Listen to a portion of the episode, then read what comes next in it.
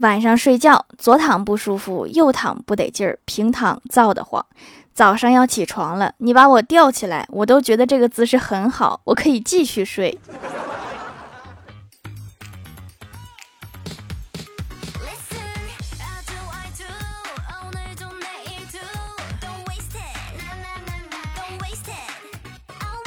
Hello，喜马拉雅的小伙伴们，这里是糗事播报周二特萌版，我是你们萌逗萌逗的小薯条。清晨醒来，看到欢喜发了一个朋友圈：“我花那么多钱健身上课还要遭罪，鸡胸肉也太难吃了，凭什么我花钱了还要吃苦？就不能让教练承担这一切吗？我真的很想吃垃圾食品，教练替我努力，我享受完美身材的成果，然后付钱，不好吗？”我默默的点了个赞。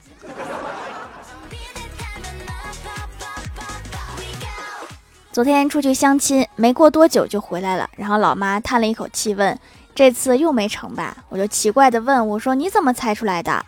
然后老妈冷笑一声说：“这还用猜吗？你上午十点出去的，人家要是看上你了，怎么着也得管你一顿午饭呢。”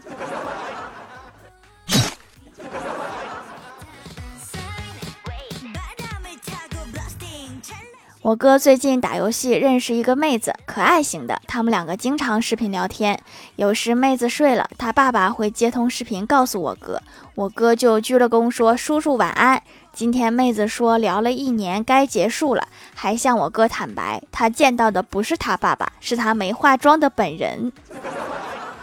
你这不是化妆啊，是变身呐！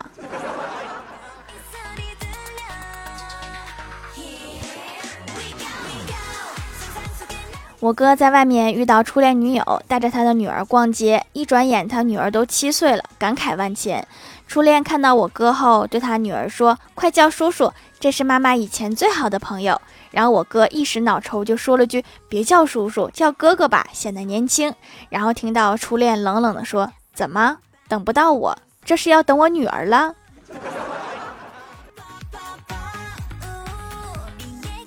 早上出门晚了，打车去公司，车上除了司机还有一个人，应该是和司机认识。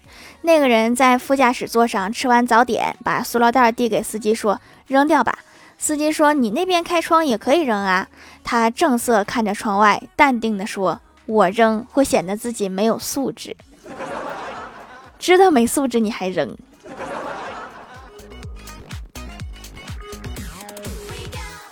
李逍遥去相亲，饭桌上他看着对面一个胖嘟嘟的妹子，李逍遥当时就失去了兴趣。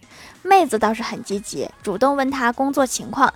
李逍遥为了吓唬妹子说：“我是在火葬场上班。”但是妹子没有被吓到，反而感兴趣的问：“要是我这种身材的人，是不是要多烧半个钟头呀？”这也能接？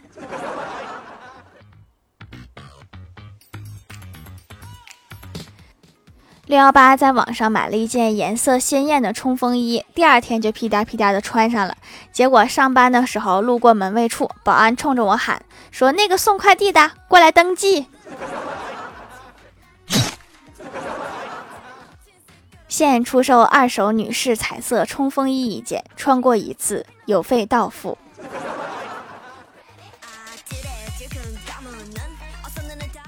我陪怪兽去银行取钱，怪兽和柜员说取一千，然后柜员就递给他。怪兽开始数钱，数到六百的时候，他就把钱放到口袋里了。我就问他怎么不数完呢？怪兽说数了这么多都没错，后面的应该也不会有错。我一时竟然不知道从哪开始吐槽。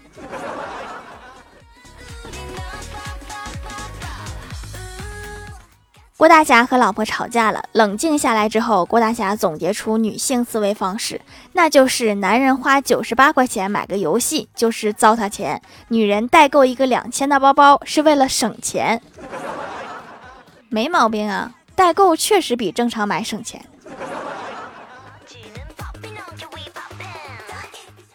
郭大嫂带儿子去逛街，合计先去看看电话，然后郭晓霞问妈咪：“你要买电话呀？”郭大嫂说：“不买，我看看不行吗？”然后进了屋，柜员问买什么型号的，郭晓霞说：“不买就看看。”然后出去了，又去看鞋子。柜员说：“欢迎光临。”郭晓霞说：“欢迎啥呀？也没有钱。”真是拆台小能手啊！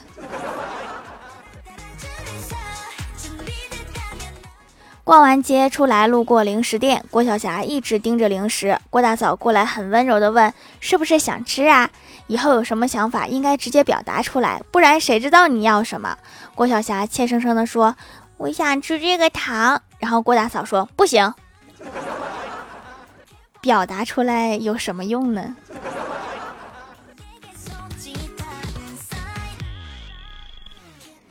昨天晚上加班到很晚下班，打出租车，司机要价十元，我说只有八元，最后达成一致。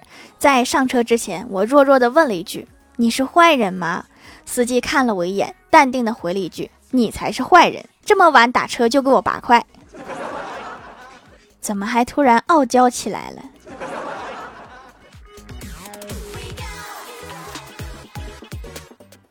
小学时学到圆周率，老师教到十位，我自认为背得很好，能背到小数点后三十位。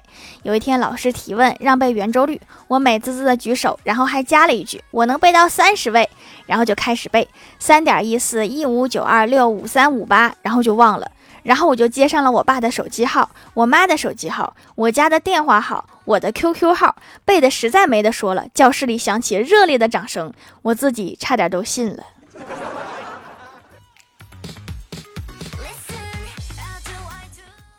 高中的时候放寒假，老师布置了一篇作业。开学后欢喜一个字都没有写，只见那货拿橡皮把每一页都擦了一遍，留下满本橡皮屑。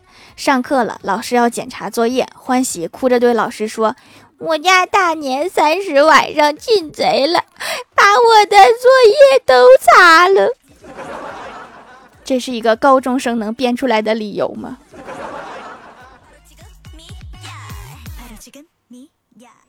晚上我哥去参加同学聚会，回来以后神采奕奕。我问他怎么了，我哥说从小我就发下宏愿，一定要买一辆最好的车，将来在小伙伴面前耍耍威风。这些年隐姓埋名，吃苦受累，从来没有怨言。直到今天同学聚会，他们都被我那辆限量版冲锋战神给折服了。所以人要有目标，哪怕再伟大的愿望也能实现。啥玩意儿是冲锋战神呢？是一个玩具车吧。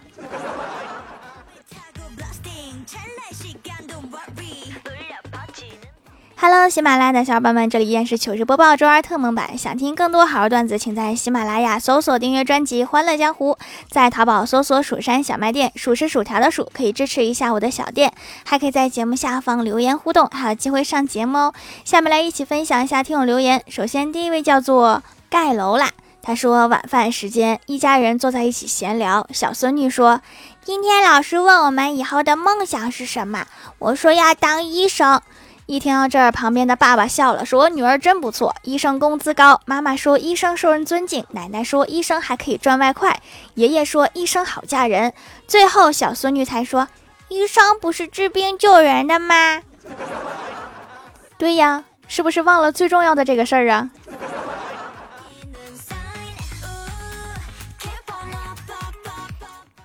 下一位叫做草莓酱味的软糖，他说来段子一条。有一天，小明说：“哎呀，这道题好难呀！”他同桌就说：“你仔细想想嘛。”小明就让他同桌挪开。他同桌说：“干什么？”小明打他一巴掌说：“你不知道吗？老师说做题的时候要换位思考。换位思考的时候还得打对方一巴掌吗？”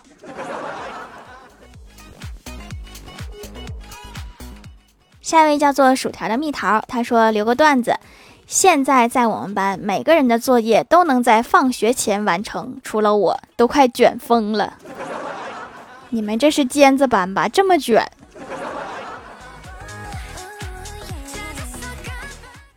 下一位叫做 T 幺二四三幺三，他说夏天用水乳太厚重了，喜欢用手工皂洗脸，自然保湿，不用水乳。喜欢用羊奶皂，滋润美白并存，多白一点，少黑一点。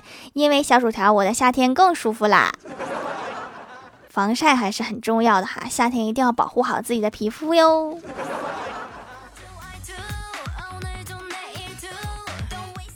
下一位叫做配 O F，他说留条段子：郭大侠发了工资，留了五百私房钱放在空调下面，剩下的给了老婆。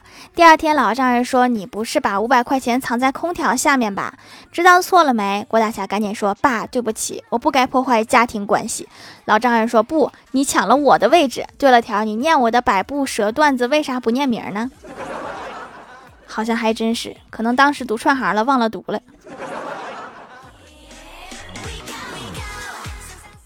下一位叫做沙雕的懒骷髅山斯，他说：“沙雕猎奇故事（括号救活新整）。一名男子熬夜看电视，到凌晨三点时候，电视突然花屏了，随后电视里出来一个女鬼，披头散发那种。男子被吓坏了，连连后退。女鬼从电视里钻出来，步步紧逼，最后把男子逼到墙角。最后女鬼猛地抬头，拿出一张传单，然后说：‘大哥，买保险不？都不容易呀。’”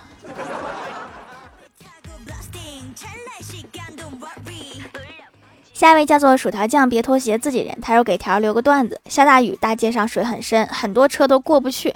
一个打伞的哥们儿站在没过膝盖的水中，这时开越野车大哥用藐视的目光看了看他，加大油门冲了过去，结果整个车全部淹没，都看不见了。车主好不容易从车里爬起来，对打伞的哥们儿说：“水不是才到你膝盖吗？”打伞的哥们儿回答：“你傻呀，我站车顶上呢。”所以说，害人之心不可有啊！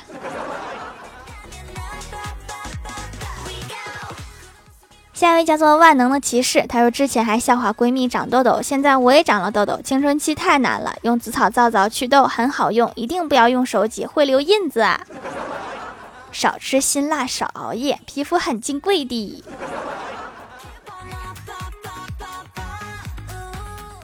下一位叫做本喵子没空，他说：“请大家善待身边的脱发女孩，她们真的不容易。我的小姐妹两个月前买了生发水，自那以后每天坚持不懈倒一脑袋生发水，用温软的小手柔和、细致、精确的按摩头皮，在这么耐心持久的努力下，终于长出了毛毛手毛，那效果还是挺明显的呀。”下一位叫做薯条姐姐五二零，她说：“如果晚上在宿舍一个人睡害怕，那你可以半个人睡，这样害怕的就不是你了。”我现在已经开始害怕了。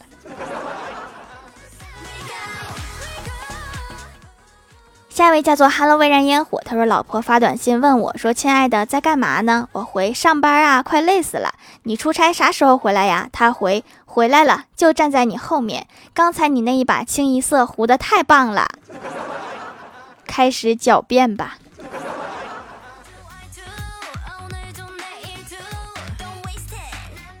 下面来公布一下上周八幺六级沙发是泰山真人幺二盖楼的有彼岸灯火过眼云烟一指流年薯条的蜜桃地球上的童薯条酱别拖鞋自己人本喵子没空。